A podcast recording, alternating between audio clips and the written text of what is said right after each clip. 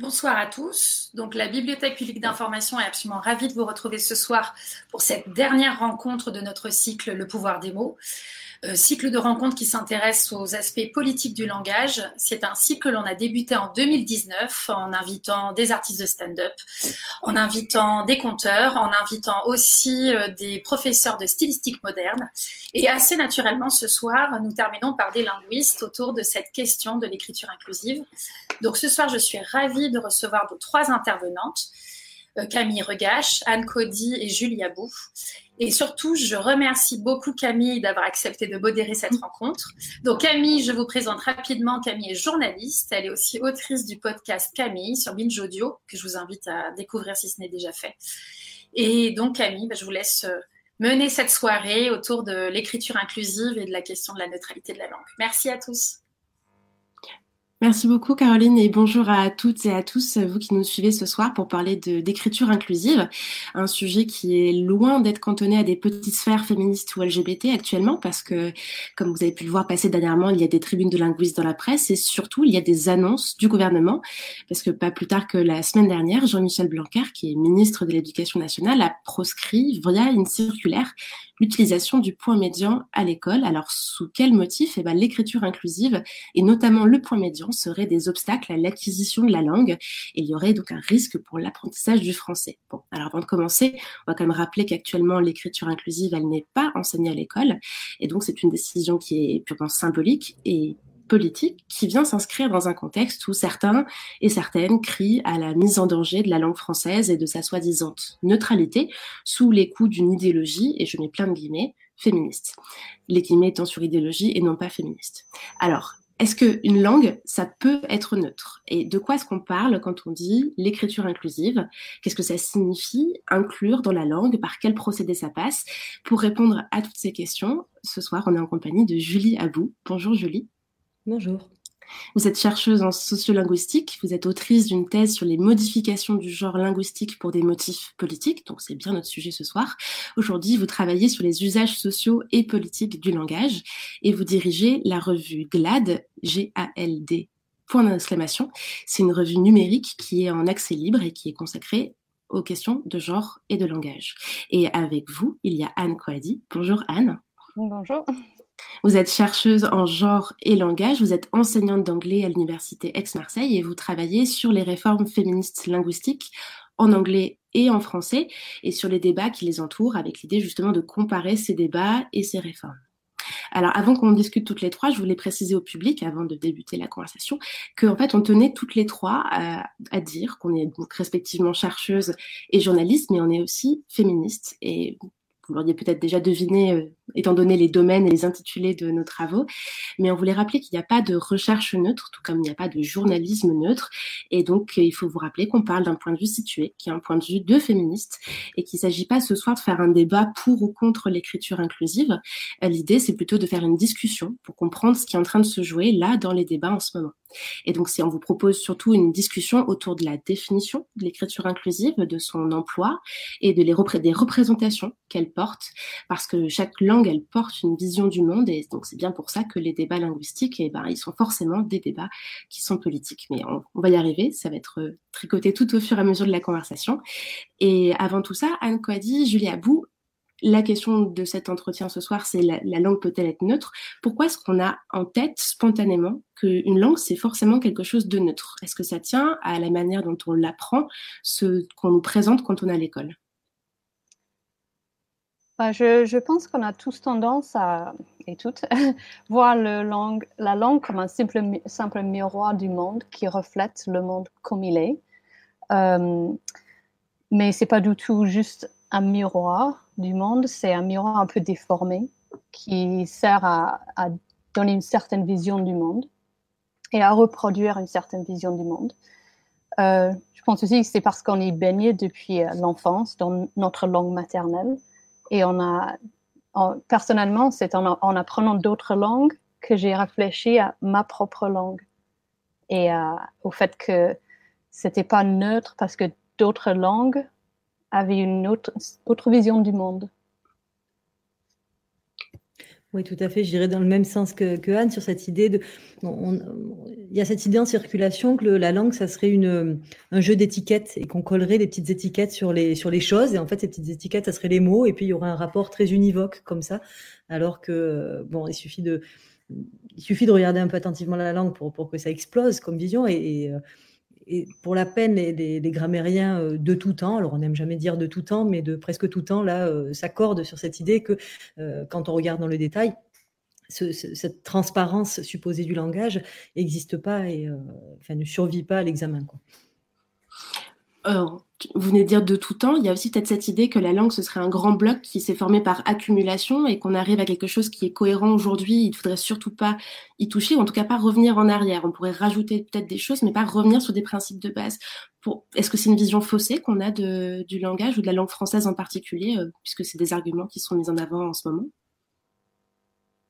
Oui, je pense que c'est dans le même sens que c'est euh, un jeu d'étiquette sur le monde. En fait, dire, dire que c'est un jeu d'étiquette sur le monde, ça permet de, penser la langue comme une sorte de verrou qui verrouillerait un état des choses. Et donc, ça, en pensant ça, on a aussi tout un. Enfin, cette, même idée-là euh, entraînerait euh, l'idée que ça, ne changerait pas, ou quand bien même ça change, ça, ne peut changer que parce que le monde change. Il y a une sorte d'adaptation après coup. Euh, ce qui, là, pareil, résiste très peu à, l'examen. Parce que le monde change actuellement. Alors pourquoi, pourquoi ces, pourquoi ces verrous-là sur ce changement, cette question de euh, féminiser la langue ou en tout cas la rendre euh, plus inclusive? On aura le temps de, discuter ce terme-là. Pourquoi il y a un blocage du coup par rapport à ça? Alors, d'une part, pourquoi peut-être on peut se demander pourquoi il y a changement aussi. Donc on est, on est dans des, renouveaux euh, idéologiques et qui, qui ont aussi des, renouveaux en termes de, contre-offensive. Quoi. Et je, je, pense que là, on a une réaffirmation de ces verrous et là, on sort un peu presque du cadre de la linguistique euh, seule, mais euh, on a une réaffirmation de ces verrous au moment où on a besoin de réaffirmer un ordre, que ce soit un ordre moral, un ordre naturel, un ordre divin, un peu selon, les, euh, périodes. Mais, Oui, c'est un peu un, repli en, soi. On essaie de, garder le contrôle sur les choses qui, qui nous échappent un peu. Alors que pourtant, les choses, c'est pas que maintenant que les choses échapperaient, euh, que la langue serait en train d'être remaniée, réinventée, parce que les débats autour de la féminisation de la langue française, c'est pas nouveau du tout. Euh, si on parle d'ailleurs juste de langue française et en France, pas ailleurs dans le monde, on peut dire qu'on en parle déjà depuis au moins les années 80. Qu'est-ce qui s'est passé à ce moment-là, justement? Il y, a des travaux qui, commencent à montrer, alors on n'a pas encore beaucoup de recul historique euh, là-dessus, mais euh, qu'en fait, les, premières tentatives de faire des circulaires sur la féminisation, où on est dans une ouverture un peu sur ces questions-là, en fait, il y a des volontés politiques, mais qui rencontrent en fait très peu d'écho qui ne sont pas reprises, comme si ce n'était pas encore le bon moment. En tout cas, c'est ce que suggèrent ces, travaux. Euh, et que dans la fin des années 90, euh, quand à nouveau on remet cette question-là sur la table, eh bien là, hop, on peut s'en saisir, et tout à coup, il y a une prise beaucoup plus large qui se fait. Donc il y, a des moments de configuration idéologique qui sont effectivement euh, plus favorables que d'autres changements. Mais on se rend compte que c'était euh, plus ou moins les mêmes arguments utilisés contre le, la féminisation des titres il y a 40 ans qu'aujourd'hui. Euh, il y a tout, je cite quelques exemples. il y a toujours des choses plus importantes à faire. changer la langue ne va pas éliminer le sexisme celles et ceux qui promeuvent euh, la féminisation des titres, c'est par idéologie. Et nous, on est neutre. Donc, on entend exactement les mêmes arguments 40 ans plus tard qu'il y a 40, que dans les années 80. Parce qu'il y a 40 ans, on parlait pas d'écriture inclusive, mais on parlait justement de féminiser certains euh, titres de métier. Et c'était vraiment le, euh, le combat de l'époque, on va dire ça comme ça. Il avait pas, c'était le, le, le, point central de la discussion, c'était de passer de euh, le ministre, la ministre, président, présidente, des choses comme ça. Il y avait que ça comme débat? Enfin, il me semble que c'est le seul débat qui a eu. Pardon, vas-y Anne. Oui, oui, je pense que c'est le, c'est, le seul débat, mais le, la, question centrale pour moi, c'est euh, la question de la, est-ce que l'inclusivité du masculin. Et on revient à ça parce que c'était pas un problème qui a été résolu il y a 40 ans. C'était un peu bricolé, mais la, vraie question sur la, la générosité du masculin, c'était un peu mise à l'écart. Et on y revient aujourd'hui. On y revient, mais du coup, sur d'autres euh, points de la langue, parce que ça semble euh, aujourd'hui acquis qu'on puisse féminiser euh, des titres de profession, de métier, des choses comme ça. Pour vous, c'est acquis cette, cette féminisation-là? On voit qu'il y a eu quand même des discussions assez âpres autour de, par exemple, auteur-autrice il y a quelques années. Est-ce que pour vous, en fait, on a achevé cette, réflexion-là de 40 ans sur qu'est-ce qu'on féminise comme nom, comme profession? Il y a quand même de la résistance. Hein. Euh, en 2014, on pense au euh, Julien euh, Aubert qui a refusé de, de, dire Madame la Présidente à Sandrine Mazetier. Il y, a, il y a quand même pas mal de professions où c'est un peu dur pour les gens de, de féminiser. Il y, a, il, y a, il y, a, moins de résistance, c'est sûr, mais ça, ça existe encore un petit peu, je pense. Julie, sur cette question, peut-être quelque chose à ajouter? Oui, juste peut-être sur la, dimension euh, de est-ce que c'était la seule question? Je pense que c'est comme aujourd'hui l'écriture inclusive a le, le, bénéfice des, lumières médiatiques. Je pense que c'était pareil pour la féminisation à l'époque et on a, des, petits témoignages qui sont euh, implicites ou un petit peu par petites touches comme ça euh, dans des textes par exemple de Monique Wittig qui nous dit que depuis les années 60 cette question du langage et de l'appropriation du langage euh, elle est travaillée dans les milieux féministes euh, avec, beaucoup de choses. Il y, a, des travaux autour de, des slogans féministes, par exemple, enfin, de, plein de manières, mais qui n'étaient pas euh, sur la question grammaticale uniquement. Mais par contre, c'est pas des, des façons de, de, questionner le langage qui ont, qui ont passé, on va dire, le, dans, le, dans le grand public, ou en tout cas dans, le, dans les discussions politiques qu'on pu suivre donc étudier le langage euh, d'un point de vue euh, féministe, en fait, c'est quelque chose qui existe depuis déjà longtemps. Et c'est aujourd'hui une, comment dire, un, une infime partie de ce travail-là qui est porté euh, à la connaissance du grand public, si on peut dire ça comme ça, avec euh, des, des, moments politiques, euh, donc des propositions de loi pour interdire l'écriture inclusive qui sont déposées à l'Assemblée, euh, des circulaires du ministère, des choses comme ça. Donc, ce qui relie ces, ces moments-là, du coup, c'est, comme tu, vous le disiez, Anne, l'idée qu'il faut remettre en question le fait que le masculin, c'est le neutre, puisque c'est un des principes de langue française, on dit le masculin générique, euh, il pourrait englober l'intégralité de... Ce serait l'étiquette, pour revenir à votre définition du, langage comme étiquette, l'étiquette idéale pour tout décrire. Alors, est-ce que vraiment le masculin, il peut être neutre? Est-ce qu'il inclut vraiment tous les genres, toujours en langue française? La question qui tue. Ça dépend ce qu'on veut, ce qu'on veut dire par neutre. Donc, euh, si on veut dire, euh, il y, a un mélange entre neutre et générique, je pense. Euh, souvent, l'argument que le masculin français a englobé le neutre latin est utilisé pour dire que euh, donc le masculin est neutre. Euh, mais euh, en fait, il y avait au moins un tiers des noms latins qui étaient qui sont partis dans la catégorie féminin. Et donc les deux, les deux tiers sont partis dans la catégorie masculin. Mais à la base, ce, cette catégorie de neutre servait pour décrire les noms inanimés. C'était pas pour décrire les personnes. Euh, donc, il y avait dire que le, français est, enfin, le masculin est héritier du neutre latin n'a pas de sens parce que c'était des noms inanimés.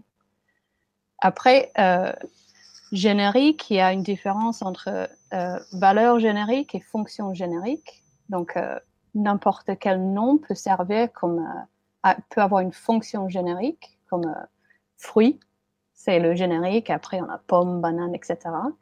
Euh, donc, il n'y a pas vraiment de raison que le masculin soit intrinsèquement euh, euh, générique, qu'il ait une valeur générique. C'est plutôt une fonction et les fonctions peuvent changer. Sur, le, sens du générique, comme ça, je enfin, je suis tout à fait d'accord avec toi sur cette question du neutre. Et sur le sens du générique, en fait, c'est assez intéressant parce qu'il y a des chercheurs qui travaillent dans plein de domaines et d'approches différentes euh, et qui, qui, qui en viennent tous à, conclure la même chose sur cette idée en fait de l'amalgame qui se fait entre euh, cette désignation du générique et le, masculin, au sens de homme. Et, euh, alors après, il y a des analyses différentes qui peuvent en être faites, mais en fait, quand on dit, on parle à des petites filles par exemple et qu'on leur dit une phrase au masculin, eh bien, elles comprennent immédiatement masculin, elles ne comprennent pas générique. Et en fait, il faut qu'il y ait un apprentissage dans un deuxième temps que cette forme-là peut avoir un sens générique. Ça, c'est des, travaux en psycholinguistique de Gigax. Et euh, par ailleurs, certains linguistes font l'analyse de ça en disant oui, c'est parce que en fait, le sens premier de masculin, ça veut dire l'humanité. Il y a eu comme euh, un abordage, euh, enfin vraiment, le, masculin a mis le grappin sur l'humanité en quelque sorte, si bien qu'aujourd'hui, ça devient indistinguable. Qu'est-ce qui est de l'ordre du masculin, du générique et le projet, effectivement, euh, entre autres de l'écriture inclusive et de différentes formes, c'est effectivement de défaire cette, euh, cet amalgame-là. un, des, exemples, c'est par exemple qu'on parle des droits de l'homme euh, plutôt que des droits humains, par exemple. Donc pour, pour illustrer cette, le fait qu'on confonde en fait le fait de désigner un ensemble qui serait composé d'hommes et de femmes, et donc à l'utilisation du terme, on a un terme qui est identifié comme étant désignant aussi le masculin. Mais donc du coup, euh, ce que vous disiez Julie, c'est que on apprend aussi, on visualise en fait plus facilement des, hommes quand on utilise ce masculin générique là, plutôt que un groupe euh, composé de personnes de plusieurs genres. Je vous ai coupé Anne, vous vouliez rajouter quelque chose? Oui, je, voulais dire qu'il y a certains linguistes qui pensent que dans l'indo-européen, donc une langue qui a été parlée il y a des milliers d'années, on, on a distingué animé et inanimé. Et la catégorie animée, c'était ce qu'on appelle aujourd'hui le masculin. Et le féminin était une sous-catégorie de l'animé. Mais est-ce que ça veut dire que le masculin est toujours générique ou est-ce que ça veut dire qu'une fois que le féminin était marqué et, sorti de cette catégorie, bah, il y avait deux catégories après, masculin et féminin? Et euh, c'est une, question qu'on entend beaucoup euh, contre le langage euh, épicène, enfin pour le, masculin générique. Mais juste parce que c'était peut-être le cas il y a 2000, 3000 ans, est-ce que c'est toujours le cas aujourd'hui? Ça, c'est une question plus délicate, je pense. Et peut-être à une échelle, pardon, excuse-moi, mais à une échelle euh, plus récente dans le temps, Anne, il y a, cet exemple que tu, connais sûrement mieux que moi, du, loup-garou en anglais. Oui, qui montre peut-être, tu, peut-être tu peux raconter. Euh, oui, donc, euh, euh, donc werewolf, et donc le, le were, c'est un, préfixe qui veut dire homme, mâle, et wolf, loup, et c'est were il y avait l'équivalent euh, with en anglais, en vieil anglais, euh, pour femme. Et donc, pour dire homme, c'était with, euh, where man. Et pour dire femme, c'était with man. Mais le, les hommes. Et man voulait dire humain, quoi. voilà, humain, être humain. Et le mot man est resté et le préfixe were est disparu, sauf werewolf, loup-garou, pour désigner euh, tous les hommes, donc les, hommes ont un peu usurpé cette euh, désignation de humanité et le suffixe euh, with est resté pour désigner le, les femmes. Et donc c'est la restriction sémantique qui s'opère au profit du, plus puissant en fait.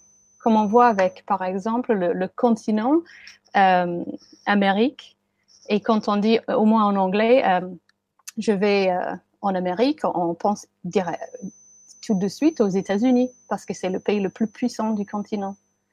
Et c'est un, peu la même chose qui s'est passé avec le mot man en anglais et homme en français.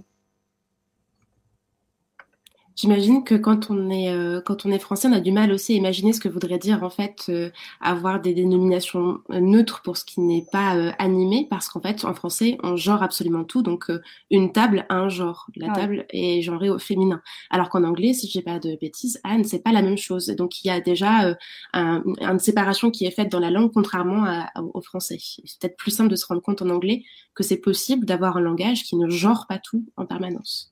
Oui, il y a, euh, donc pour les inanimés, il n'y a aucun genre. Pour les êtres humains, oui, mais ça se voit que dans les pronoms et quelques noms comme euh, king, queen, roi, reine, euh, frère, sœur, des, mots comme ça. mais sinon, on a choisi une autre stratégie en anglais, c'était plutôt la, la stratégie de la neutralisation, qui va un peu dans le sens de l'économie linguistique, parce que c'était le choix le plus facile, parce qu'on avait déjà perdu le genre grammatical au, à partir du Xe siècle, je pense. Donc, on a supprimé les suffixes comme ESS. Donc, on a tendance à dire, par exemple, pour acteur, actrice, on dit acteur pour les deux. Euh, on a supprimé les marques de sexe comme lady, doctor, woman, doctor. On enlève le lady, le woman. Pas besoin de dire femme médecin, c'est juste médecin. Docteur euh, Queen, pourtant. Ouais. Mais ceci dit, euh, il y a une anecdote qu'on utilise souvent en français, c'est l'anecdote du chirurgien. je ne sais pas si vous le connaissez, c'est un homme et son fils euh, sont dans une voiture, il y a un accident de voiture, l'homme, le père, il meurt euh, sur le coup et le fils va à l'hôpital. et une fois à l'hôpital, euh, le chirurgien entre et voit le garçon et dit oh, Je ne peux pas l'opérer, c'est mon fils. Et donc on se dit Mais attendez, il est mort, le père est mort. Et, on met du temps pour se dire Ah, bah, c'est la femme en fait. Euh, et souvent, c'est un argument utilisé en français pour dire, vous voyez, le chirurgien, on pense euh, aux hommes. Mais c'est la même chose en anglais. Et surgeon, c'est pas genré. Mais on pense quand même à un homme parce que le, la profession est, est genrée. Si, ça prend, si on n'est pas trop bavarde, euh, il y, a une expérience que j'adore à ce propos-là sur ce qu'on appelle la force métaphorique du genre, c'est-à-dire le fait que même quand il n'y a pas de genre grammatical, ça se déploie, cette distinction, du, cette dichotomie du masculin et du féminin. Il y a une expérience sur l'anglais que rapporte Cameron, où elle présente à des locuteurs anglais, donc qui n'ont pas de marquage grammatical comme ça, euh, des couples de mots. Alors, euh, il y a, euh, alors je vais le dire en français, fourchette, couteau, vanille, chocolat, Chevrolet, Cadillac, il me semble des choses comme ça, donc en anglais sans genre grammatical. Et elle leur demande est-ce que vous pouvez attribuer du masculin du féminin à ces, à ces objets? Et en fait, les locuteurs le font, mais très, très facilement. Immédiatement, ben, bien sûr, fourchette est masculin, et euh, pardon, fourchette est féminin, couteau est masculin. Vanille, c'est le féminin, chocolat, c'est le masculin. C'est les poivres, pareil, etc. Et en fait, même nous, locuteurs du français, en dehors du genre grammatical, on sent qu'on peut prédire ça aussi. Elle fait après, donc elle décale de, fourchette couteau, elle fait fourchette cuillère. Et hop, fourchette devient masculin, la cuillère, c'est le féminin. Et, et, donc, là, on voit bien apparaître cette force. Parce que c'est le plus grand? Oui, c'est ça, qu'on est prêt en fait à utiliser n'importe quel euh, symbole pour, euh, pour fourrer en gros nos dichotomies de genre euh, à l'intérieur. Quoi. Enfin, mm. Dans quelque chose de, donc ça veut dire que c'est des, des, schémas cognitifs qui sont très puissants. Quoi. bah, il y avait une... Excusez-moi. Et j'allais, j'allais ajouter le, à rajouter du masculin et du féminin quoi qu'il arrive, mais surtout euh, dans les exemples, ce qu'on voit là, c'est qu'il y a aussi une hiérarchie et que en fait, c'est pas simplement dire il y a du masculin et du féminin, mais qu'il y a surtout en fait une hiérarchie qui est faite entre le masculin qui est euh, plus noble, euh, avec des professions, des bah, je reviens aux professions dont on parlait tout à l'heure, la, la, la, féminisation des noms de professions pose problème quand il s'agit de métiers de pouvoir, en tout cas avec de, l'influence ou quelque chose de symboliquement très fort, alors que la féminisation de factrice, d'agricultrice n'a jamais posé problème. Et donc ça me permet de revenir sur ce qu'on disait tout à l'heure euh, et de montrer qu'il y a bien une différence euh, hiérarchique qui est faite entre les deux.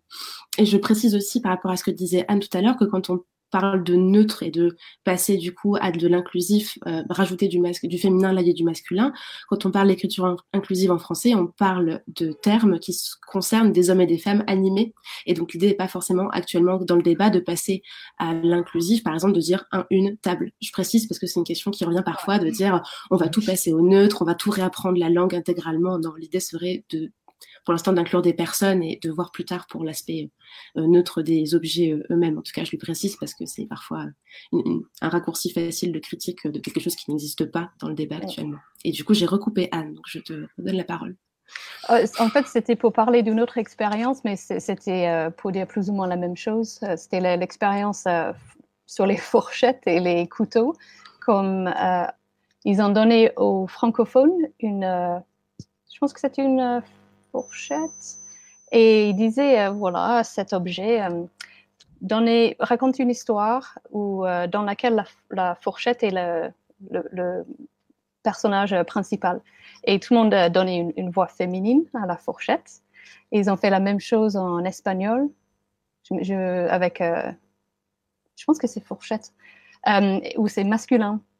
Et les Espagnols ont donné une voix masculine mais, mais avec le même objet. Donc, ça, voilà, ça, ça, revient à ce que tu as dit, Julie, comme quoi le, le genre, même quand il n'y a pas de, de genre, euh, de, de, sexe, c'est reflété sur les objets animés. Pour nuancer, complexifier un petit peu, il y, y, a aussi, enfin, dans le même sens, Mickey Mouse, c'est une souris et il n'y a pas de problème à ce qu'il soit un garçon dans l'imaginaire. Donc en fait, ça veut dire qu'on arrive très bien à s'accommoder aussi euh, de contournement de ce genre. En même temps, il y a une force métaphorique très large, euh, ça contamine un petit peu tout le genre. En même temps, du point de vue grammatical, euh, il y a plein d'endroits où c'est utile. Quand effectivement sur l'inanimé, ça sert à faire des accords dans la phrase, ça sert à classifier le lexique. Alors il n'y a pas des millions de mots, mais on a quand même des exemples comme le livre et la livre, ou le mur et la mur, ou le solde, la solde, etc qui permettent, ça, ça, permet d'avoir moins de mots, un moins grand stock de mots, disons. Donc il y, a quand même des utilités. Euh, et pourtant, euh, tant qu'il tant y a du genre grammatical, c'est-à-dire qu'on a comme des travaux qui montrent clairement que le genre, c'est en premier quelque chose de sémantique, c'est-à-dire c'est en premier le sens euh, mâle-femelle, masculin-féminin, et dans certaines langues, ça se grammaticalise. Évidemment, la question, c'est pas, on peut pas dire on va abolir la grammaire, mais pas plus qu'on va dire on va la garder telle qu'elle, en fait. Ça n'a aucun sens d'avoir un programme total sur la langue de ce point de vue-là. Voilà, c'était juste un peu pour euh, souligner la, complexité de quand on touche ou quand on ne touche pas, c'est tout aussi complexe. Alors justement, le programme, quel est-il? Donc le programme de l'écriture inclusive, on peut revenir sur le terme utilisé, mais en tout cas le programme, c'est de dire on va inclure des formes féminines quand on parle de personnes, euh, donc pas de table, mais de personnes, de gens qui existent. Euh, donc de rajouter du féminin là où il n'y en a pas, quand justement on a des termes qui sont soi-disant neutres ou euh, génériques. Et pour ça, il y a plein de manières en fait de rajouter du féminin dans la langue telle qu'elle existe aujourd'hui. Alors on peut faire une liste super longue, on va essayer d'en faire une assez conséquente. Qu'est-ce qu'il existe comme pratique de écriture inclusive? Parce qu'on pense tout de suite point médian, on va décrire ce que c'est juste après, mais ce serait quoi de l'inclusif que tout le monde pratique, par exemple, le quotidien sans s'en rendre compte? Alors, je pense le plus transparent, c'est-à-dire celui dont on se rend le moins compte, c'est le, le doublé, le doublon, il a plusieurs noms, les coordinations, donc dire euh, les manifestants, les manifestantes. Euh, ou euh, alors là en ce moment euh, les, linguistes s'amusent beaucoup à reprendre Macron qui commence souvent des phrases par celles et ceux. Donc là où on est sur des choses où on met les deux genres, on dédouble des humains. On dédouble. Le très classique française-français, mesdames, messieurs, de toutes les émissions de télé, des choses qui sont très faciles à l'oreille et qu'on connaît déjà. Et donc ça, ça, ça travailleuse, français, française, française, français. Travailleur, travailleuse, tout à fait. Euh, ensuite, qu'est-ce qu'on mettrait d'autre? Et ensuite, on a une pléthore d'outils typographiques. Euh, alors, dans, et, alors qui, c'est intéressant parce qu'on voit qu'on les investit symboliquement et significativement, ces, ces, outils typographiques. Donc, il y a le, la parenthèse, il y a le slash, il y a le tiré, le tiré bas, le point, le point médian. Euh, déjà, c'est pas mal, je crois. Je sais pas si oui, il y en a sûrement d'autres. En allemand, on a l'astérisque. Euh, on a en espagnol, on a la proposition de l'arrobase. Donc, il y a tout un tas de propositions typographiques qui sont, qui montrent euh, qu'on insère en fait. C'est comme une incise. Hein, euh, on insère quelque chose.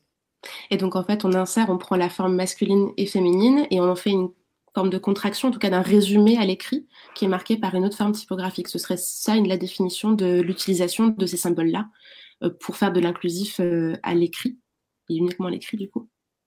Oui, oui, oui, c'est ça. On peut considérer ça comme une abréviation, effectivement, comme quand on met euh, monsieur ou madame, on met M point, et on comprend que ça veut dire monsieur. Et bien là, effectivement, c'est on met une fois le radical et ensuite une fois chaque fois chaque, chaque suffixe. Alors, ça dépend quand c'est. C'est pareil, formellement, l'alternance masculin-féminin, enfin, ça a plusieurs formes en français. Donc, des fois, il suffit de rajouter un E, entre guillemets, mais pas toujours. Alors souvent, on fait cohabiter et on voit, on voit des choses apparaître. Euh, par exemple, dans, mes travaux au tout début, j'avais beaucoup aimé les chômeureuses parce que ça faisait entendre qu'on était heureux. Il n'y avait pas de travailleuses, il n'y avait que des chômeureuses parce qu'on était chômeurs, chômeuses. Et, euh, donc il y a ces jeux-là. Et aujourd'hui, on entend des gens qui disent, par exemple, euh, je vais dire locuteur, c'est pas le terme qu'on emploie le plus fréquemment peut-être, mais locuteur RIS et pas locuteur trice. C'est-à-dire que les gens choisissent un petit peu où ils coupent. Donc souvent, d'ailleurs, les, les, quelques linguistes qui sont contre l'écriture inclusive, euh, euh, clairement pour des enjeux beaucoup plus idéologiques que linguistiques, s'effarouchent beaucoup que les locuteurs ne soient pas des, grands grammairiens qui coupent exactement au bon endroit, mais euh, tout le monde comprend. À Binge Audio, par exemple, on ne dit pas auditeur et auditrice, on dit auditorice, euh, pour justement faire un seul mot euh, qui soit plus facile à dire, etc. Donc il y a des inventions aussi de, de termes qui sont compréhensibles euh, à l'oral, comme à l'écrit d'ailleurs, sans, sans point, point, médian ou parenthèse ou quoi que ce soit. Ouais, j'aime bien ce côté. Pardon. Je, sur ce auditoris, donc les, les, les, gens qui poussent des cris d'orfraie sur, d'orfraie sur euh, ce terme-là, en fait, il y, a une autre contrainte en fait, que, ça respecte, c'est la contrainte euh, phonologique. C'est-à-dire qu'effectivement, c'est beaucoup plus facile de prononcer auditoris qu'auditeur-trice. Où on y arrive quand même, mais euh, s'il y a des C, en plus, ça peut devenir compliqué, des creux, etc.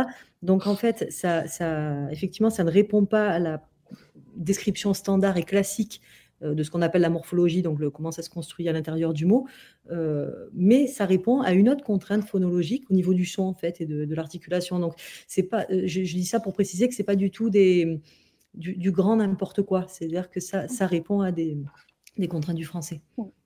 J'allais dire que j'adore ce côté ludique avec la langue, ce, côté créatif qu'on a trouvé aussi en anglais avec le mot histoire et on a remplacé H-I-S avec her, her story. Mais bon, on savait que ça, étymologiquement, ça n'avait rien à, voir, mais c'est une façon de réinsérer les femmes dans l'histoire. Et j'ai trouvé, euh, je trouve ce côté créatif vraiment intéressant. Comme, comme sociolinguistique, c'est, euh, voilà, c'est, c'est intéressant à étudier. Et au-delà de tout ça, il y a aussi euh, d'autres règles qui sont par exemple le fait qu'il y a un accord qui soit fait par rapport au plus grand nombre de personnes. Enfin, le fait que si dans un groupe, il suffit qu'il y ait une personne euh, homme euh, dans un groupe de X, ce qu'on apprend à l'école en français, pour passer en fait l'accord au masculin. Donc par exemple, je sais pas, justement les manifestants. Bah, par exemple, il y a déjà eu des titres dans la dans la presse qui étaient assez lunaires par rapport à ça, de manifestations féministes avec les manifestants, manifestants manifestation féministe qui est accordée avec manifestants au, masculin. Et donc, du coup, une autre manière d'inclure dans la langue, c'est justement de faire un accord en fonction de la quantité de personnes présentes. Et donc, une manifestation féministe avec 80% de femmes sera les manifestantes, peu importe qu'il y ait quelques X hommes à l'intérieur de la manifestation. Et ça, c'est quelque chose qui a aussi du mal à passer quelque part, parce que c'est comme si on touchait à une règle, quelque chose qu'on a vraiment appris au plus profond de nous en tant que française, français. Euh, ça s'est déjà vu des modifications comme ça de ces règles-là, d'accords, de positionnement en fait euh, en fonction de, des, mots dans la phrase, des choses comme ça dans l'histoire de la langue française? Oui, tout à fait. Ça, c'est, euh, Eliane Veillon qui a beaucoup euh, travaillé là-dessus. Euh, enfin, c'était très connu des linguistes auparavant, mais ça restait confidentiel. C'est qu'en fait, la règle qui fait qu'on accorde au masculin quand on a même 80% de manifestantes dans une manifestation, elle a été décidée à un moment donné au début de l'Académie française. Donc, ça, marque un peu dans quel ancrage ça se fait par Vaugelas qui dit, alors à la parisienne, je pense qu'on dit Vaugelas, peut-être les Marseillais disent Vaugelas, je ne sais pas, mais peu importe, qui, qui, qui dit le masculin doit l'emporter car c'est le plus noble. Et donc, il y a à la fois cette idée de noblesse qui, est complètement idéologique du masculin euh, et cette idée de l'emporter. Et ce qui est assez intéressant, c'est que si on regarde toutes les grammaires scolaires, vous ne trouverez jamais la phrase le masculin l'emporte sur le féminin. C'est jamais formulé comme ça et pourtant on connaît la phrase par cœur. Hein, donc ça, c'est étonnant de voir comment des choses se transmettent euh, par-delà les circulaires, je dirais. Mais du coup, euh, pardon, oui. Non, justement, du coup, ça se transmet par une forme de presque de tradition, d'habitude, de enfin même du coup inconsciente en fait. C'est assez impressionnant de voir que c'est nulle part et à la fois partout. Alors, on a des exemples qui disent, voilà, il faut accorder comme ça. Euh, donc, euh, on apprend la règle, mais elle se nomme pas comme ça. Son expression, par contre, la façon, cette, euh, cette expression qu'on a de le dire, elle n'est pas écrite. Donc ça, c'est euh, intéressant. Mais voilà, je, je parlais de Baugelat pour montrer que c'est pas que ça a toujours été comme ça et qu'on essaie de le changer maintenant, c'est qu'il y a toujours une fabrique, y compris de choses grammaticales euh, qu'on a l'impression de ne pas toucher. Donc oui, il y a la question des accords, il y a la question de chaque mot, comment on rajoute du masculin ou du féminin dessus, il y a la question aussi de, de la coordination, dans quel ordre on désigne euh, les hommes et les femmes. On entend de plus en plus des chargés d'égalité femmes-hommes. Hein, donc où on entend l'inversion, mais qui ne va pas de soi. La plupart du temps, c'est dans l'autre sens. Euh, il y, a des travaux qui montrent des choses beaucoup plus implicites, qu'on emploie plus de structures passives pour désigner les femmes, que les, femmes sont moins souvent montrées comme des agents de leurs actions, etc. Il y, aura, un exemple justement de ce que ça voudrait dire en fait d'avoir une tournure passive pour désigner une attitude, un comportement de femme? Il y a un exemple magnifique qui est donné par Claire Michard qui euh, travaille sur des textes d'anthropologues et je crois que c'est Lévi-Strauss qui écrit.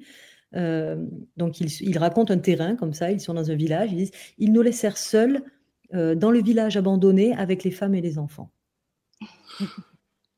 je pense qu'il n'y a pas besoin de commenter beaucoup la phrase. Abandonné avec la moitié de la population. Voilà. À ce stade de la discussion, si vous nous écoutez depuis le début, vous comprenez que la question principale, euh, la langue est-elle neutre? On a commencé à répondre que clairement non, et de plein de manières différentes. Euh, faisons un peu de méta-réflexion là-dessus, puisqu'on utilise le terme d'écriture inclusive pour désigner toutes ces pratiques d'inclure du féminin euh, dans la langue telle qu'elle existe aujourd'hui. Est-ce qu'on pourrait utiliser peut-être d'autres termes qui seraient peut-être plus parlants pour les personnes qui se disent écriture inclusive, point médian, c'est compliqué Qu'est-ce qu'il y aurait comme d'autres termes pour définir toutes ces pratiques-là, en fait, et qui pourraient évoquer d'autres imaginaires pour les gens qui pratiquent l'écriture au quotidien Julie, notamment, je sais que vous avez pas, mal d'exemples. Oui, j'attendais de, voir si Anne voulait répondre. Euh, oui, alors je pense que déjà, euh, on peut se poser la question de est-ce que l'enjeu, c'est vraiment d'inclure et éventuellement d'inclure qui à quoi? Et, euh, et, ça, c'est intéressant de voir que par exemple au, au, Québec et en France, on n'a pas la même réponse cette question d'inclusion. au Québec, on est sur, une vision plutôt de la diversité où on cherche à inclure différentes communautés, différents groupes euh, ou différentes minorités, euh, en tout cas, à la société. C'est vraiment cette question de l'inclusion à la société. Euh, en France, on se rend compte que le, thème de l'inclusion, c'est vraiment inclure à la figure, ça c'est les travaux de Laure Bérény, inclure à la figure du citoyen universel. Donc, ce n'est pas tellement l'inclusion à la société, c'est vraiment l'inclusion dans une figure. à partir de là, on peut se dire que oui, on veut inclure les femmes, mais en fait, en vérité, souvent, on veut visibiliser les femmes, ou peut-être on veut trouver un générique qui soit pas masculin, comme on en parlait tout à l'heure. Peut-être que certains veulent aussi abolir le genre, ou en tout cas dépasser ces catégories. Donc il y a déjà euh, différentes euh, stratégies et différentes options de ce qu'on veut faire en termes de communication et en termes d'analyse euh, politique de ce qu'est le genre. Et, et, par ailleurs, on a vu plein de formes du genre aussi sur lesquelles on peut jouer. Et euh, dans cette histoire-là, pendant très très longtemps, c'est le mot féminisation qui a un peu rassemblé tous ces, euh, tous ces termes. Euh, et, en même temps, il y a plein de linguistes qui, travaillent avec féminisation, puis ça allait pas trop parce qu'on entend quand même euh, visibiliser les femmes. Et on, sentait bien qu'il y avait plein de moments où il s'agissait d'autre chose. Et donc, il y a eu beaucoup de propositions, rédaction épicène, euh, rédaction antisexiste, rédaction contre les stéréotypes de genre, parité linguistique. Il y a eu vraiment, j'ai plus toute une liste, mais j'avais dressé une liste d'une vingtaine de dénominations. Oui, grammaire non binaire il y avait quoi d'autre aussi? Désexisation, démasculinisation, antisexisme linguistique, plein de mots qui font appel à d'autres imaginaires que inclure euh, des personnes dans quelque chose d'existant en tout cas. Tout à fait. Et donc, du coup, cette, ce terme d'écriture inclusive, pour vous deux, Julie et Anne, est-ce qu'il vous paraît correct? Est-ce qu'il n'est pas parlant? Est-ce que, parce que c'est celui qui s'impose aujourd'hui, c'est celui qu'on gardera et qui est important de conserver?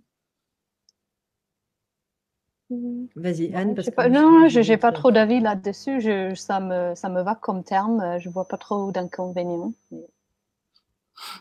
Alors moi, je vois beaucoup d'inconvénients. C'est parce que justement pour cette question de, de l'inclusion, je ne suis pas sûre que, que, que, moi, par exemple, j'ai envie d'être euh, inclus à, euh, à quoi Aux hommes, en fait, ou à, cette figure du citoyen, où, j'étais pas. Enfin, il y a quelque chose qui pour moi fonctionne pas. Effectivement, c'est pas ce qui m'intéresse le, le, plus. Par contre, je pense qu'on ne peut pas faire euh, abstraction du fait que c'est le terme qui marche, et je pense que c'est pas pour rien que c'est celui-ci qui marche et pas un autre, parce que je pense qu'antisexisme c'est trop marqué, féministe est trop marqué. Il y a beaucoup d'autres choses. Donc finalement, il y a une énorme polémique en ce moment. Euh, c'est regrettable que des, gens veuillent euh, en passer par la pénalisation ou par l'interdiction ou par des choses comme ça. Mais s'il y a cette polémique, c'est quand même que cette question, elle est audible et qu'elle a été audible sous cette forme-là. C'est pas pour rien qu'elle est audible sous cette forme-là. C'est notamment parce que euh, donc inclusion avait été déjà en circulation en France. Il y a tout un travail qui a été fait dans les milieux de théologie protestante euh, aux États-Unis et au Québec et au Canada autour de, enfin en tout cas, leur version des pratiques féministes du langage était cette logique d'inclusion. Ça a traversé l'Atlantique, donc on arrive avec cet héritage-là. Et ensuite ici, il y a une agence de, communication qui a, euh, qui a travaillé en fait à diffuser et à médiatiser la notion. Donc c'est pas euh, c'est pas un pur hasard que ça soit celle-ci euh, qui émerge. Elle a un passif et elle a des, acteurs. Il y a eu une intervention pour qu'elle s'impose. Euh, donc moi je ne suis pas convaincue que ça soit la, meilleure option cette question de l'inclusion. Cependant c'est celle qui s'impose et c'est celle qui fait du bruit. Donc de toute façon faisons avec. Quoi. Quelque part elle est là et il faut faire avec et l'expliquer ce qu'on fait un petit peu là. Mais elle témoigne quand même de ce qui est audible du féminisme. Quoi. Pardon. Que... Non, je comprends tout à fait cette idée que l'inclusion n'est pas forcément le, euh, pas forcément un but en soi. En tout cas, ça dépend de quoi on parle, mais on va revenir un petit tout, petit peu après. D'abord, avant tout, j'aimerais qu'on fasse en fait un petit, une petite liste des arguments principaux maintenant qu'on a euh, qu'on a détaillé ensemble ce que ça pouvait être en fait euh, être euh, l'écriture inclusive en pratique. On a, vous avez listé à peu près six idées qui sont qui résument vraiment très très bien en fait le débat actuel. La première, qu'est-ce qu'on répondrait à quelqu'un qui, qui dirait qu'on change le français en faisant ça la, L'écriture inclusive, c'est une modification de la langue elle-même. C'est dire l'argument le plus neutre. Est-ce qu'on change vraiment le français ou est-ce qu'en fait c'est quelque chose qui est un changement comme d'autres, comme il y a déjà eu d'autres changements de la langue oui, je pense, oui. Il, y a certains critiques qui disent euh, c'est pas du français, ce qui est, ce qui veut rien dire. On, on lit souvent des textes écrit de manière euh, inclusive sans se rendre compte que c'est écrit comme ça. Euh, et même quand il y a beaucoup de nouveautés, point, euh, point médian, slash, etc., ça peut nous frapper, mais on comprend quand même le texte. Donc, c'est du français. Oui, ça change un peu, mais la langue évolue en permanence. Euh, et, mais c'est important de dire que ça n'évolue pas dans un vide social ça évolue dans son environnement social pour répondre aux besoins des locuteurs et des locutrices. Et euh, ça, c'est important parce que souvent, on parle de la langue comme euh, un organisme naturel qui doit pouvoir évoluer de façon naturelle, euh, mais ça évolue dans son environnement. C'est, c'est pas dans un vide. voilà. juste pour compléter, je pense qu'il y a ce fantasme quand même de la langue qui change pas. Mais en fait, on comprend pas comment elle pourrait ne pas changer. Euh, il y a déjà fiche de paix, fiche de paye, par exemple. Et puis en fait, ça va. Enfin, je veux dire, la, langue n'est pas unique elle, ne peut pas l'être. Du coup, c'est vraiment ce fantasme d'une langue unique et qui euh, est immobile. Mais euh, ouais alors que tous les ans on commente les entrées au dictionnaire des nouveaux mots de la langue française. Et que c'est un événement et on dit ah ces nouveaux mots qui sont rentrés euh, grâce à tel événement là le Covid tel mot est rentré dans le dictionnaire. Et ce changement là il est presque institutionnel. Toute personne ne va jamais vraiment râler ou au contraire ça va être un tampon de validation pour dire maintenant on pourra reprendre les gens en disant c'est dans, dans le dictionnaire. Mais tout ça est bien la preuve que ça, ça change tous les ans tout le temps un peu dans la même idée, euh, qu'est-ce que vous répondriez à quelqu'un qui vous dirait l'écriture inclusive, elle est illisible et elle est imprononçable? Et je rajoutais presque, elle est moche, parce qu'il y a un peu cette idée-là dedans. Euh, l'argument moche ne compte pas pour moi. Ah, pourquoi? C'est esthétique, ça veut, ça veut rien dire. C'est je, les, les, sons, les prononciations, par exemple, on peut dire ah, j'aime pas la façon, façon dont elle prononce ce mot-là, c'est moche. C'est un son, ça n'a pas de. C'est nous qui donnons une valeur au son ou au mot ou au point ou euh, au, bar. Donc, c'est très, très subjectif. Ce que moi, je trouve beau, quelqu'un d'autre trouve moche. Donc, qui a raison? C'est impossible à, à, juger. Sur l'illisible, Bon, c'est un peu une remarque provocatrice, enfin une réponse provocatrice, mais en fait, peut-être que si c'est trop de marquer tout le temps le masculin et le féminin, c'est peut-être qu'il y, a un peu trop de distinction entre hommes et femmes.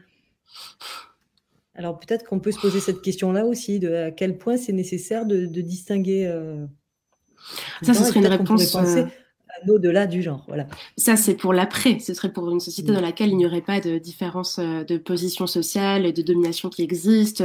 Parce que effacer les mots, c'est pas effacer les réalités sociales. Actuellement, euh, si on, enlève cette distinction-là, euh, les inégalités vont rester, mine de rien. Bien sûr, non, c'est pour ça que c'était une provocation. Non, par contre, mais c'est une provocation utile.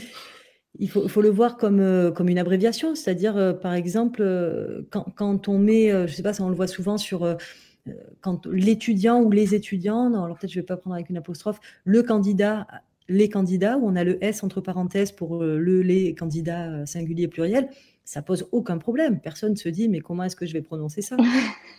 Et en fait, il n'y a aucune règle d'ailleurs. Comme je viens de faire, bah, peut-être le, les candidats, le candidat ou les candidats.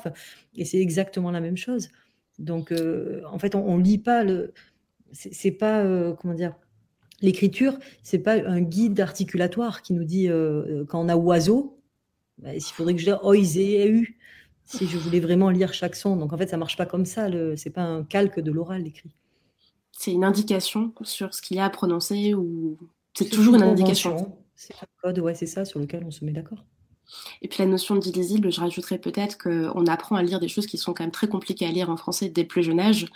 Euh, il y a quand même un tas de conventions en langue française qui sont quand même très compliquées. J'imagine que Anne, enfin, ouais, langue, on est quand même une langue qui est quand même pas évidente. Euh, l'illisible, c'est une question de point de vue aussi et de ce qu'on considère comme étant facile à apprendre ou pas et prioritaire à apprendre aussi ou pas, mine de rien. Euh, encore une autre, il y a encore plein d'autres. Euh, qu'est-ce que vous répondriez à euh, l'écriture inclusive Elle est trop compliquée, elle met la réussite scolaire des jeunes en danger, qui est quand même l'argument massu quand on parle d'école, comme c'est le cas avec l'actualité Jean-Michel Blanquer.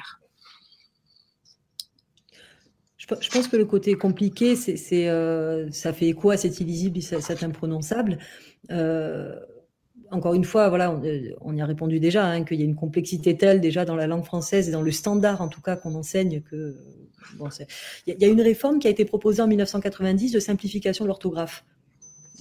Dans cette idée-là, de dire on va simplifier parce qu'il y y a une, euh, c'est trop élitiste la complexité de l'orthographe et effectivement y a, ça empêche peut-être d'apprendre. Sauf que personne, y compris au ministère, ne s'est jamais beaucoup soucié de faire appliquer cette réforme. Et il y a beaucoup beaucoup d'enseignants, y compris du primaire, qui n'en ont jamais entendu parler, par exemple. Qu'est-ce qu'elle prévoyait justement, cette, euh, cette réforme-là, comme simplification, qu'on se donne une idée de ce qu'on aurait pu apprendre à l'école? C'est la suppression des accents circonflexes pour une grande partie. C'est. Euh, euh, qu'est-ce qu'il y a L'orthographe de oignon aussi, non? Oui, des choses voilà, comme oignon qui devenait NI et plus GN. Mm. il y avait quelque chose sur l'accord des. Vous savez, quand porte-manteau au pluriel, où est-ce qu'on met le S, donc qui simplifiait en mettant, euh, euh, en attachant les mots, c'est ça, en rattachant. Euh, j'ai plus tous les exemples, mais c'était quand même, ça prévoyait beaucoup, beaucoup de cas quand même. Et de cas du quotidien, du coup, au-delà de.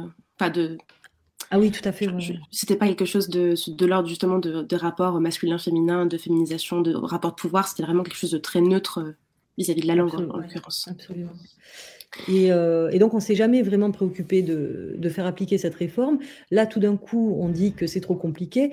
Euh, par ailleurs, en fait, on n'en sait absolument rien. C'est que tout d'un coup, tout le monde se soucie des dyslexiques comme jamais, alors que, c'est rarement une question qui fait la une des médias. Euh, on n'a aucun travaux là-dessus. On a, alors il y a aussi des gens des fois qui disent oui, mais pour la reconnaissance vocale, pour la synthèse vocale, pour les personnes aveugles, etc. Il y a aujourd'hui des plugins qui très facilement transforment euh, les points en points médians. Donc la, technique va suivre en fait. Ça c'est pas c'est pas un problème du tout. Euh, donc c'est cette question de réussite scolaire. Elle, est très tendancieuse, quoi, en tout cas, de, mettre ça en avant, euh, surtout vu, vu, le fonctionnement de, l'école publique française, quoi, qui est quand même pas non plus connue pour être un lieu de réduction complet des inégalités. C'est le moins qu'on puisse dire. Euh, en parlant du coup de réduction d'inégalités, euh, qu'est-ce qu'on répond à l'argument? L'écriture inclusive, elle, c'est pas quelque chose qui va contribuer à, euh, avoir plus d'élus à des postes de pouvoir dans les entreprises, à l'Assemblée nationale. Ça va pas être une manière de lutter contre la violence faite aux femmes. C'est quelque chose qui est du coup presque anecdotique par rapport au vrai combat du féminisme, sous-entendu. Ouais, c'est un peu l'argument. Il y, y a des batailles plus importantes. Et je pense que dans le féminisme, il n'y a pas une seule bataille, il y a beaucoup de petites batailles. Et ensemble, on fait euh, chaque petite euh, bataille gagnée fait qu'il y a une différence, un changement. Mais j'entends souvent euh, dans la bouche des détracteurs que les gens qui, qui veulent utiliser l'écriture inclusive pensent que ça va d'un coup changer le monde. Mais personne n'a jamais dit ça c'est un, argument fallacieux. Et euh, ça, c'est le, linguistique euh, déterminisme, le, déterminisme linguistique que personne ne soutient plus. Et par contre, le, relativisme linguistique, ça, c'est plus intéressant. Euh, l'idée que la langue qu'on parle, qu'on utilise, peut façonner la, façon, la manière dont on voit le monde. Et ça, je, pense que si on prend cette position, euh, changer la langue, rendre la langue moins sexiste, plus neutre, plus inclusive, peut, petit à petit, façonner euh, notre vision du monde. Et donc, avoir des résultats concrets, matériels. Notamment quand on parlait tout à l'heure de métier et de féminisation du nom de métier, de se rendre compte que certains métiers de symboliquement haut à fort pouvoir sont des métiers qui peuvent être aussi euh, exercés par des femmes, notamment en termes de ah représentation. Oui, il y a eu des études euh, qui montrent que plus le langage est inclusif dans les profils du poste, euh, plus les femmes vont postuler pour ces postes. Donc il y a, il y a un lien concret. Oui, puis il faut, un peu resituer aussi que ces discours, c'est des discours d'hommes, quand même majoritairement. Euh, je ne dis pas qu'il n'y a pas de femmes euh, opposées à l'écriture inclusive, hein, mais en tout cas, ces arguments-là sont souvent produits par des, par des hommes. Euh, de toute façon, pour une femme de pouvoir s'énoncer, ça me semble d'une importance fondamentale dans la question de l'accès au monde et de faire sens avec le monde et de, de s'énoncer comme un sujet. Donc, euh, je, pense qu'il n'y a même pas de négociation sur est-ce que cette question de la représentation, elle est importante ou pas. Euh, et quand bien même, en plus, elle touche toutes les questions matérielles, comme tu viens exactement de, le montrer, Anne. Vous êtes chercheuse et pas chercheur. C'est, enfin, je, je fais le lien entre positions voilà, symboliques euh, de savoir. C'est important de féminiser ces positions-là aussi. Vous, le savez très bien parce que vous le vivez, j'imagine, au quotidien. Ça doit être des débats que vous devez avoir avec certains collègues, j'imagine, en plus. En tout cas, ça a dû. Ça va, Vous êtes bien par rapport à ça? Non, j'ai des collègues sympas. euh, il me reste encore deux elles sont, sont assez liées. Euh, l'écriture inclusive, c'est une mise en danger de la langue française. Vraiment, c'est un danger en soi. C'est pas une modification, c'est même une notion de danger. Alors, ça vient d'où cet argument? Alors, je pense qu'il faut, il faut s'interroger. Sur, oui, c'est ça, sur qu'est-ce qu'on entend par langue française, parce qu'en fait, on n'entend absolument pas la question de la communication, on euh, qu'est-ce qu'une langue? Bon, On sait qu'il y a beaucoup de, c'est compliqué de définir les frontières d'une langue, etc. Mais en tout cas, on pourrait dire que euh, la, fonction d'une langue, c'est de communiquer euh, et d'échanger. Je ne vais pas plus loin que ça. là, quand on met en danger quelque chose, enfin, on ne met pas en danger la communication. En fait, on met en danger quoi? On met en danger la nation. C'est ça que qu'adressent les, ces, ces détracteurs-là quand ils pensent à la langue française. Et ils le disent de manière très explicite. Encore dans le Figaro, il y a quelques semaines, euh, le problème, c'est que ça invisibilise la nation, euh, c'est le péril mortel euh, pour le patrimoine que serait la langue. Enfin, il y, a toute cette vue de, la langue comme une sorte de, continuité organique de, la nation. Et justement, il faut qu'on détaille ça parce que le, lien entre la langue française et la nation, il y a quand même pas mal d'étapes entre-temps pour arriver à comprendre cette idée-là qui pourtant est sortie de manière presque automatique, facile. Alors, est-ce qu'on peut le détricoter ensemble ça? Pourquoi certaines personnes euh, disent toucher la langue française, c'est toucher à ce qui nous constitue comme nation. J'en profite d'ailleurs faire une parenthèse pour répondre à quelqu'un dans le qui posait la question de quoi parle-t-on quand on parle le français? On ne parle pas le même français au Québec. Je précise que depuis le début de cette rencontre, on parle vraiment de langue française parlée sur le territoire métropolitain français euh, avant tout. Euh, sinon, on peut parler pendant environ trois heures de plein de pratiques de la langue française, etc. Qu'est-ce que la langue française, tout ça. Donc, on est resté sur un territoire purement métropolitain français. je précise comme un passage. Donc comment est-ce qu'on fait ce lien entre la langue, c'est ce qui nous constitue en tant que nation française? Est-ce que c'est une particularité française? Et c'est quoi les étapes intermédiaires pour en arriver là? Parce qu'il y en a forcément quelque part. Ouais, euh, je, pense que c'est à partir de la Révolution française où on a pris la langue comme euh, substitut, euh, quelque chose comme Simon pour essayer de coller ensemble cette nouvelle nation et quelque chose qui a été promu dans un but euh, idéologique, quoi, pour, euh, essayer de, de, unifier toutes ces gens disparates qui parlaient euh, plein de, langues différentes. Et en France, il y a un lien très fort, je pense, entre langue et nation. beaucoup moins si on parle de l'anglais en Angleterre. Je ne parle pas de l'Écosse, ni de l'Irlande, ni du Pays de Galles ce lien est moins fort, je pense, euh, en anglais. mais je pense que c'est l'histoire de la France euh, à partir de la Révolution où on a mobilisé la langue pour justement pour, jouer un rôle dans la formation, la construction de cette nation. Je, pense que c'est il y a, aussi pour compléter deux aspects. D'une part, un aspect de tradition où en fait c'est l'appel à la tradition, c'est quand même un, topic enfin, classique dans le nationalisme, en tout cas, ou dans, cette idée de la nation. Et donc, la langue française, là, elle serait mobilisée comme quelque chose de, l'ordre de la transition, la langue ancienne, on retrouve toute la question sur l'histoire, le patrimoine, etc. Et je pense qu'il y a aussi la question de l'impérialisme, de l'empire, de l'empire français, qui, contrairement à, l'empire britannique, a, beaucoup travaillé sur l'imposition linguistique et, euh, et, donc a utilisé aussi la langue comme... Euh, euh, outil de la colonisation, quoi, très directement.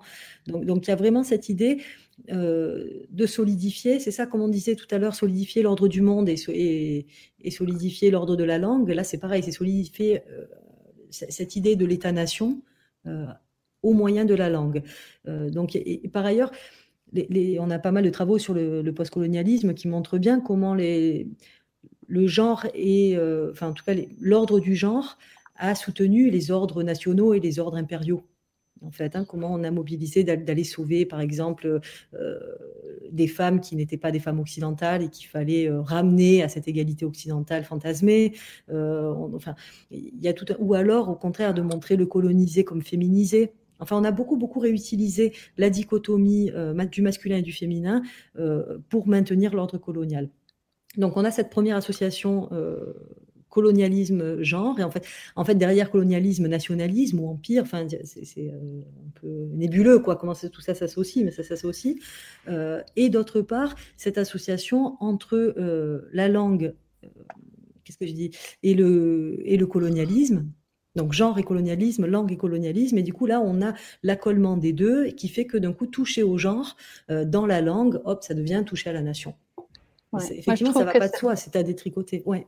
Oui, et cet argument entre langue et nation est assez euh, dangereux et très, très clivant parce que dire que si on touche à la langue, c'est détricoter la, la, nation, ça veut dire que ceux qui touchent à la, et celles qui touchent à la langue, on n'est pas de bons citoyens, on est, enfin, ça nous exclut un petit peu de, de, cette nation on est, euh, on est dangereux. Et je, je trouve que c'est un discours qui, qui est clivant et, euh, et assez dangereux. Si je résume du coup euh, ce que vous disiez Julie, l'idée c'est qu'il y a une langue qui a été utilisée comme étant, je reprends aussi ce que disait Anne, un instrument politique pour former une nation française à un moment donné, que ce, que cette langue est donc devenue un outil plus tard dans l'histoire française pour euh, montrer une vision du monde aussi à la française quelque part euh, dans les colonies et donc une vision du monde qui inclut une vision du rapport entre les hommes et les femmes aussi donc ce lien entre langue et genre que vous expliquiez. Et que du coup aujourd'hui revenir là-dessus revenir sur l'outil langue lui-même ce serait toucher en fait à cette construction qui fait que nous sommes liés en tant que Français par une langue commune, comme on apprend ça, voilà, euh, un, seul, un seul, une seule république, une langue, genre particulier. Et du coup, dedans à l'intérieur, en plus, un ordre du genre. J'espère que c'est un peu clair résumé, euh, si je résume oui, comme ça. Mais en tout cas, c'est l'idée qu'on touche à quelque chose qui, a, qui fait qu'on vit ensemble par la langue aussi, et que vouloir la toucher, c'est vouloir renoncer au contrat qu'on a pour vivre ensemble. C'est quelque chose comme ça. C'est qu'on reviendrait mettre en question. Oui, c'est très compliqué tout ça. Hein. c'est encore, ça a été quand même réaffirmé là par le gouvernement dans sa lecture de la francophonie, où la francophonie, c'est euh, ce qui n'est pas la réalité du tout hein, de la francophonie, mais la francophonie est utilisée comme rayonnement de la France. Donc je pense qu'il faut vraiment le voir à une échelle mondiale en fait, et, euh, etc. Et du coup, la France se pose comme en garant d'une sorte de pureté, euh, qui, est vraiment cette pureté de, du centre en fait, hein, de se penser comme le centre, et donc bouger quelque chose, mais c'est pas bouger n'importe quoi, parce qu'on l'a dit, ça peut changer sur plein de choses, et ça pose pas de problème, mais si c'est le genre qui est aussi un garant de l'ordre, d'un ordre moral, en fait, euh, hop, là, tout de suite, on fait exploser, en fait, on fait exploser cette pureté, ce fantasme de la pureté nationale. Il y a une remarque de Coralie euh, qui, je, lis la remarque dans son entier. Euh, on peut même sans doute faire remonter le lien entre français et France à Lady de Villers-Cotterêts qui utilise la langue pour unifier et différencier la France d'autres pays catholiques, unifier les langues Doyle et Doc en une langue qui réunit une nation. Si vous pouvez peut-être détailler un tout petit peu ce qui s'est dit dans cet, dans cet édit de Villars-Cotterêts, car je, je, vous êtes plus compétente que moi pour détailler ça. C'est, alors, j'ai pas révisé mes cours, mais c'est en gros c'est François Ier euh, qui, euh, qui, qui, édicte euh, que la, la, si je dis pas de bêtises, que le français sera la langue de la justice. Oui, c'est que la justice, c'est pas la nation. Hein. C'était. Euh, mais c'est ouais, c'est le marqueur, c'est pris comme le marqueur effectivement de, de du premier moment d'unité euh, du français. Ouais. ouais mais, mais il a dit que dans la loi, c'était soit en français, soit dans la langue du coin, donc la langue régionale. Donc, c'est pas, c'est pas le français, euh, comme on le connaît aujourd'hui, comme langue nationale. C'est soit le français, soit langue euh, régionale. Par rapport à ça, ça, je vous laisse, euh, je, vous laisse le dernier mot sur ce point-là. Moi, il me reste un argument auquel on pourrait répondre. On y a déjà un peu répondu, mais il y a peut-être d'autres choses à rajouter. C'est que l'écriture inclusive, c'est imposer une idéologie. Je le disais dans l'introduction, entre guillemets, une idéologie féministe. Euh, en quoi euh, c'est une phrase qui est vraie, fausse et peut-être vraie dans le bon sens du terme, je ne sais pas. Euh, ça se discute. Est-ce que l'écriture inclusive, c'est une idéologie? Juste pour revenir sur le mot imposer, encore, c'est que dans la bouche des détracteurs, rien n'est imposé. Euh, il y a des gens qui utilisent, euh, qui, utilisent certaines pratiques euh, féministes langagières, mais on n'impose absolument rien sur qui que ce soit. J'ai des étudiants, quand ils écrivent en anglais, ils utilisent le masculin générique. Je les sanctionne pas, j'explique que c'est un peu démodé, euh, mais j'accepte. Si vous, si vous voulez écrire comme ça, j'accepte. C'est grammaticalement acceptable, mais j'explique, c'est tout. Mais on est, on est en train d'imposer rien sur qui que ce soit. Oui, je réagirais sur le côté euh, idéologie plutôt. Sur le... Oui, c'est idéologique, mais comme tout, c'est-à-dire que le, français tel qu'il est, euh, sans écriture inclusive, et déjà il ne l'est plus. En fait, c'est trop tard, là, j'ai envie de dire, pour faire marche arrière. Euh, mais quand, bien même, euh, il est tout aussi idéologique. On a vu, on a parlé de Vauchelat qui, qui dit à un moment donné, il faut décider que le masculin est le, est le plus noble. Euh, c'était idéologique. En fait, c'est tout le temps idéologique. Mais depuis Protagoras, on a Protagoras, c'est le moins 5e siècle, euh, qui dit ah ben quand même, il y a certains mots, euh, ça, sonne plus masculin. Par exemple, la rancune, c'est plus un sentiment des hommes. Donc, hop, il faut grammaticalement, on va le mettre au, masculin en grec. Donc, en fait, des, interventions idéologiques, il y en a toujours. Et même quand bien même on n'intervient pas, la non-intervention est tout aussi idéologique. Donc, donc oui, c'est idéologique. comme tout objet social, la langue c'est un objet social. Donc, il ne peut pas y avoir de rapport non idéologique à la langue. Oui, je, pense qu'au moins on est honnête par rapport à cette idéologie. Dire que quelque chose n'est purement n'est que, que purement linguistique. Je, suis désolée, mais euh, en tant que sociolinguistique, ça n'a pas de sens pour moi. On ne peut pas extraire la langue de son contexte social. Et bah, on peut, mais on a la moitié du, du récit. Et l'autre moitié, il faut le remettre dans son contexte et que du coup, euh, si on doit dire que c'est peut-être, euh, allez, mettons que c'est une idéologie, elle n'est que face à une autre idéologie, une autre vision de ce qu'est la langue, pour quelles conséquences euh, sociales, et que du coup, c'est juste des, des, visions différentes de ce que doit ou est déjà la langue, et donc c'est pas une, une forme de une déformation de quelque chose qui serait déjà par nature neutre, en gros. Tout à fait. Si je résume ça. on a bien fait le tour de la question pour euh, ça fait déjà une heure qu'on parle ensemble.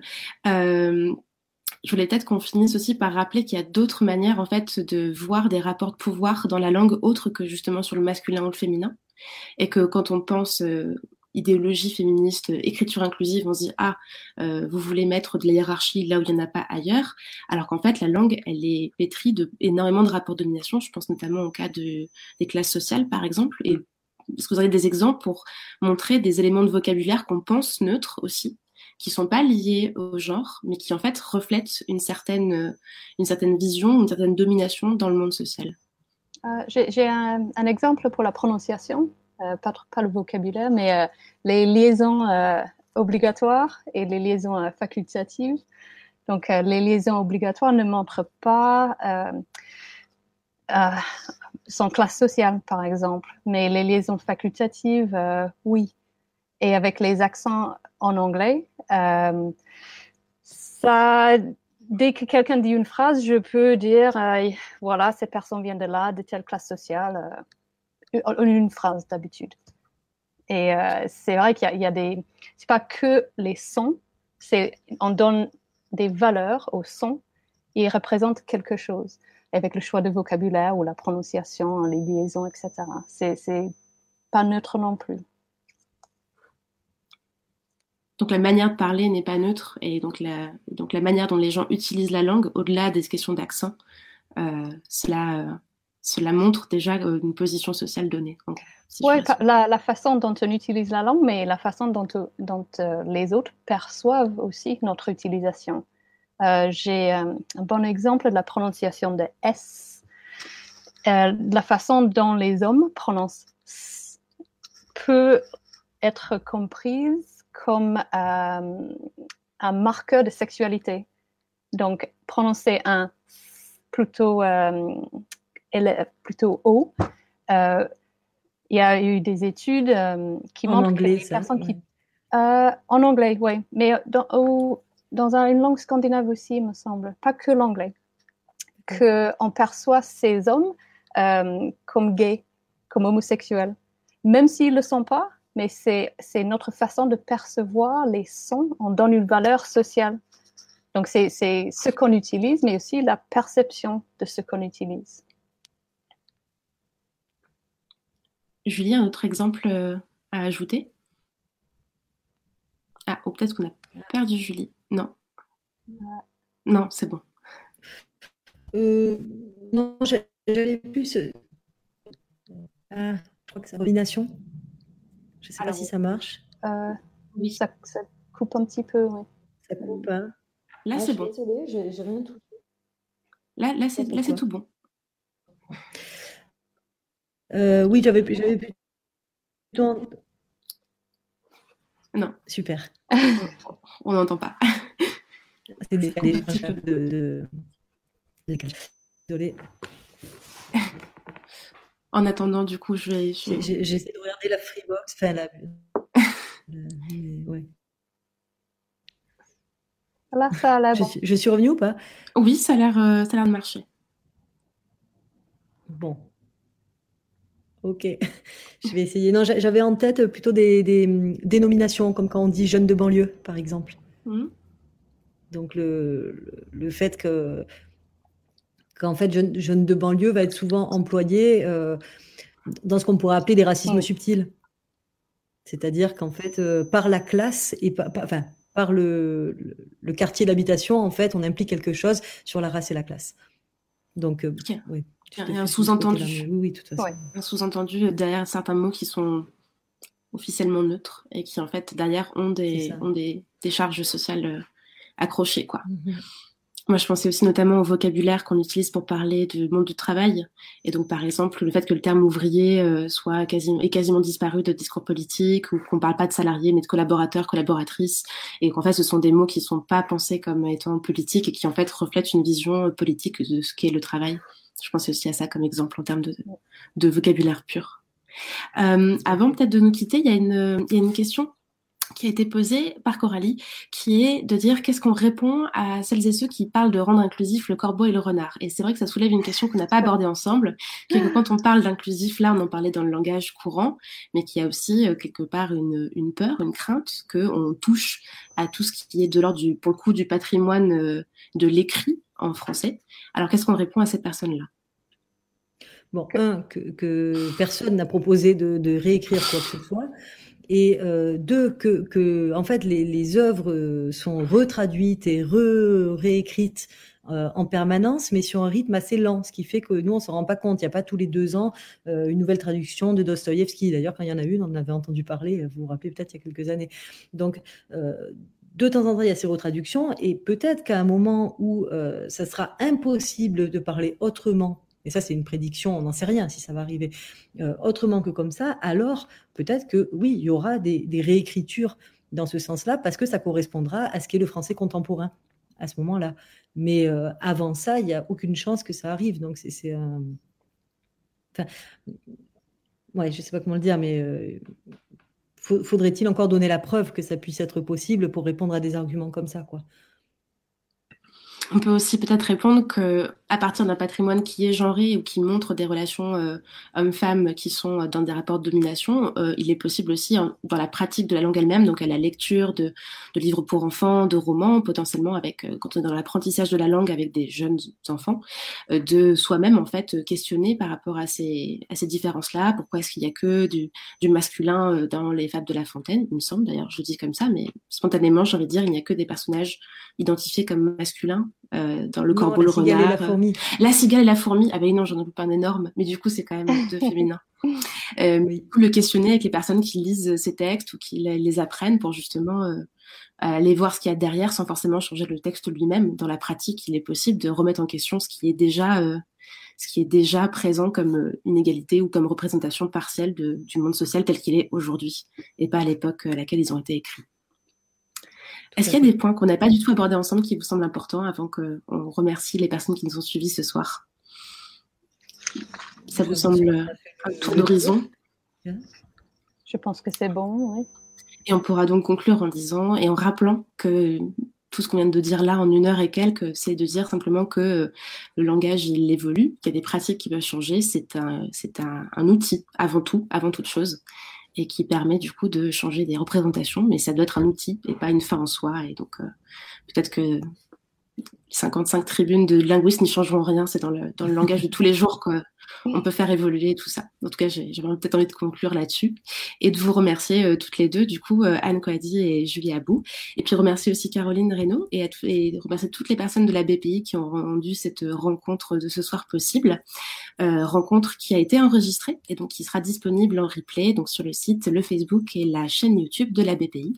Donc vous pourrez la revoir si vous nous avez suivi ce soir, la réécouter ou la partager avec des personnes de votre entourage. Et puis la prochaine rencontre organisée par la BPI, ce sera le 28 juin et ce sera pour une thématique qui est proche de celle de ce soir parce qu'il sera question de la graphie inclusive. Voilà, donc ce sera fin juin. Euh, merci à toutes et tous de nous avoir suivis et puis très bonne soirée.